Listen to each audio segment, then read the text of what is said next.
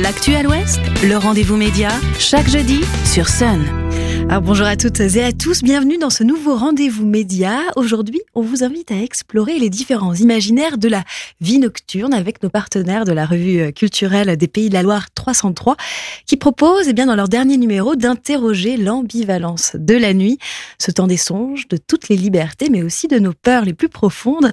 Pour en parler et décortiquer ensemble nos mondes nocturnes, je suis en compagnie de la journaliste et autrice Frédéric Letourneux qui signe l'éditorial de ce nouveau numéro ainsi qu'un article consacré au travail de la nuit. Frédéric Letourneux, bonjour. Bonjour. Alors chaque trimestre, la revue 303 pardon, se propose d'explorer euh, les différentes facettes euh, d'un thème en s'entourant euh, d'autrices, d'auteurs, d'expertes et d'experts, mais aussi d'artistes. Hein. On peut souligner là les très belles illustrations de Jérôme Maillet. Pourquoi Frédéric Letourneux avoir souhaité vous saisir là de, de la nuit, de l'imaginaire nocturne? Bah, ça m'a toujours euh, pas mal fasciné la nuit. Euh, le jour, ça fascine. Et euh, enfin, le jour, on pense à la nuit et la nuit, on pense au jour. J'aimais bien cette ambivalence et ce cycle de temps. Et en fait, en discutant avec euh, avec la rédaction, donc euh, Karine Célin et puis euh, Aurélie Guiton de la revue 303, on s'est dit que ça pouvait être un, un beau numéro qui allie effectivement, comme vous l'avez dit, des belles illustrations. Enfin voilà, il y a, y a quelque chose d'assez poétique dans la nuit. Euh, cette dimension aussi euh, de l'imaginaire, notamment sur les fantômes, la, la, nuit qui fait peur.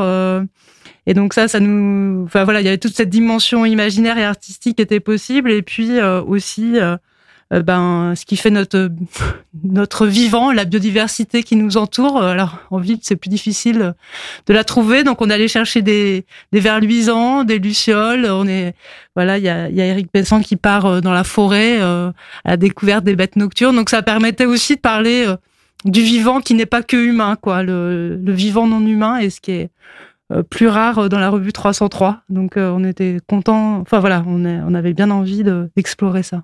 Donc oui, différents éléments là ici sont explorés hein, du, vivant non humain, mais l'humain est très présent euh, malgré tout. Et j'aimerais qu'on s'arrête sur un article, c'est le premier hein, de, de la revue, c'est celui d'Alain Cabantou, historien, qui est consacré eh bien, à la fabrique politique de la peur de la nuit.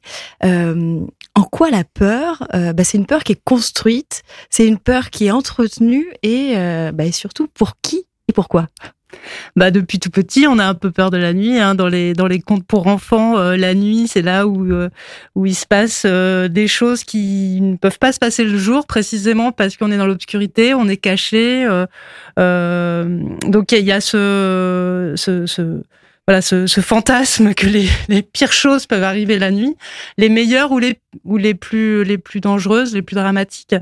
Euh, c'est ce que euh, quand on quand on reprend euh, l'édito, hein, c'est un peu cette idée là de Louis Sébastien Mercier hein, qui dit finalement la nuit euh, il y a les poètes et les voleurs qui veillent. Donc il y a cette idée que la nuit eh ben, euh, on est plus, euh, on est plus. Euh, c'est un temps un peu à part finalement. Ouais, et puis les, les, choses se, révèlent moins facilement. Donc on peut être plus dans un secret, ou en tout cas, et c'est ça qui nous fascine et nous fait peur en fait, c'est que comme s'il y avait des choses qui pouvaient se dérouler que la nuit, un petit peu bah, à l'écart de de la réalité quotidienne et routinière du jour.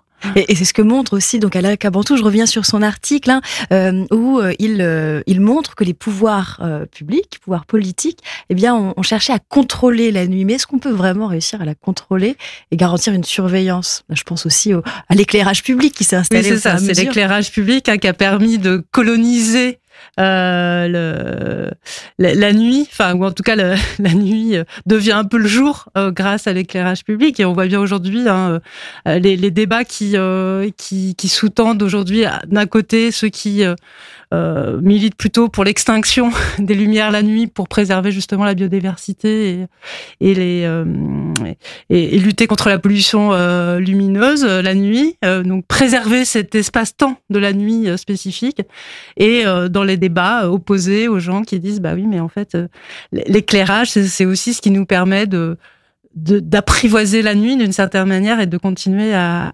vivre 24 heures sur 24 dans les espaces urbains notamment. Alors, le faut-il justement vivre 24 heures sur 24 C'est une des questions hein, qui peuvent être qui soulevées dans votre article, euh, puisqu'il y a différentes manières hein, d'habiter la nuit.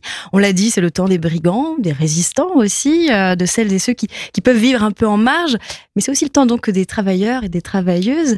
Euh, en 20 ans, le nombre de travailleurs de nuit a doublé. Le travail, bah, donc gagné sur la nuit quelque part, hein. ce qui n'est pas sans effet puisque selon l'Institut national de recherche et de sécurité pour la prévention des accidents euh, du travail, l'INRS, eh bien le travail de nuit augmente les risques de cancer, vient altérer durablement euh, la santé des travailleurs et travailleuses qui sont soumis à des horaires atypiques. Euh, là, on voit bien que la colonisation, pour reprendre un, terme que vous employez, hein, la colonisation de la nuit, là, par le travail, eh bien, pose différents problèmes. Lesquels?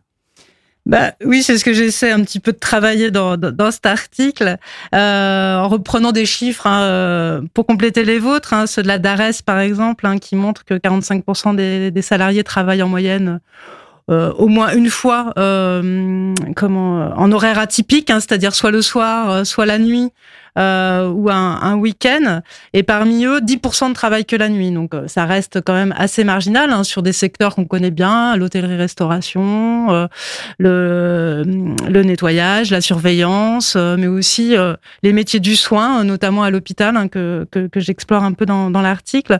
Et ce qui était intéressant aussi, c'est dans, dans ces évolutions, on voit qu'une nette augmentation du nombre de femmes euh, chez les, travailleuses, euh, enfin qui deviennent travailleuses de nuit. Euh, et donc c'est ce que je rappelle dans l'article, hein, alors que finalement la loi de 1892 était venue un peu protéger le travail des femmes en le limitant.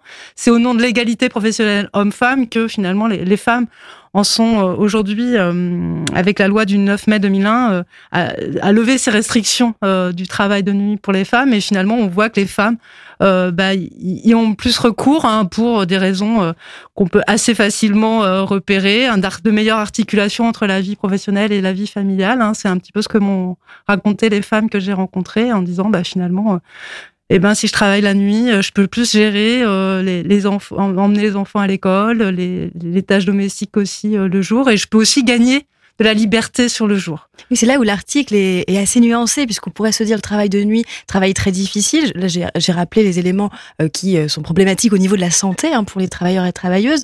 Euh, néanmoins, ce que souligne l'article, effectivement, c'est cette liberté que permet le travail de nuit. Alors, est-ce que c'est souhaitable de travailler de nuit? En tout cas, quand on interroge les travailleurs et les travailleuses de nuit, ce qu'ils disent, c'est qu'effectivement, c'est un moment un petit peu. on en parlait un peu en introduction. Hein, c'est un moment un peu un espace-temps un peu à part euh, et dans le travail aussi, c'est-à-dire qu'il y a une plus grande autonomie, il y a moins les chefs euh, qui surveillent, il y a toutes les enquêtes montrent qu'effectivement, c'est aussi un, moment où les, contraintes se desserrent un peu et où on peut retrouver une forme de peut-être de, de, plus grande ouais plus grande liberté euh, liberté au travail.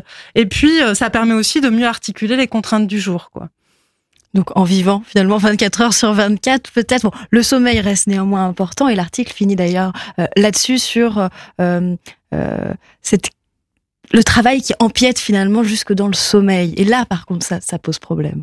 Oui, alors moi, en fait, l'idée de cet article est devenue d'abord du, du document, enfin de la vision du visionnage du documentaire dont je parle à la fin de l'article hein, de Sophie Bruno, qui est une documentariste, anthropologue que j'aime beaucoup, et qui euh, qui euh, a signé un, un, documentaire qui s'appelle Rêver sous le capitalisme et qui en fait interroge des euh, des travailleurs et des travailleuses sur leurs rêves. Et donc, euh, ces rêves dont, dont, dont, elle et il parlent sont euh, peuplés de, du monde du travail. En fait, euh, voilà, c'était vraiment cette idée que que même le moment du sommeil, euh, finalement, cette, est colonisé par les problèmes du jour. Et enfin voilà, on, est on est souvent, on dit souvent que nos insomnies sont quand même liées aux, aux, problématiques du jour euh, et que finalement, quand on n'arrive pas à couper avec, euh, enfin, que la, nuit reste, quand on n'arrive pas que la nuit soit un espace à soi ou pour soi, bah, finalement, euh, les problèmes du jour reviennent euh, nous hanter, quoi. Et ce qui empêche donc le repos nécessaire, ne serait-ce que pour pouvoir réattaquer le jour. alors, on va pas pouvoir s'arrêter sur l'ensemble hein, des articles, mais au fond, j'ai eu le sentiment que tous, à leur manière, propose une critique ou en tout cas interroge cette domestication de la nuit. Alors on a l'effet pervers de l'éclairage public hein, qui tend à nous faire comprendre que bah, la nuit c'est à craindre, la, la, capitalisation hein, de la nuit qui augmente donc le travail de nuit, empiète sur le sommeil. On vient d'en parler, la disparition des insectes luminescents comme le montre l'article de Alice Brombois. Est-ce que la nuit est en train de disparaître et comment la sauver en fin de compte? Question très large. euh, bah peut-être qu'on peut la sauver en, en continuant à, à l'alimenter euh, avec euh, nos, nos, rêves, nos imaginaires et, et, et, notre envie de la préserver. Enfin, je pense qu'il y a beaucoup de choses qui qui, qui passent là aussi par euh, par enfin voilà, par la nécessité de continuer à rêver un peu qu'un espace-temps puisse être singulier et, et préservé. Eh bien, ce sera le, le, mot de la fin. Donc, si vous souhaitez vous aussi euh, explorer des imaginaires nocturnes, eh bien, je vous invite à découvrir la nouvelle publication de la revue 303 euh, consacrée à la nuit. Merci, Frédéric Letourné. Merci beaucoup. Le rendez-vous média en podcast et en vidéo sur myson et le.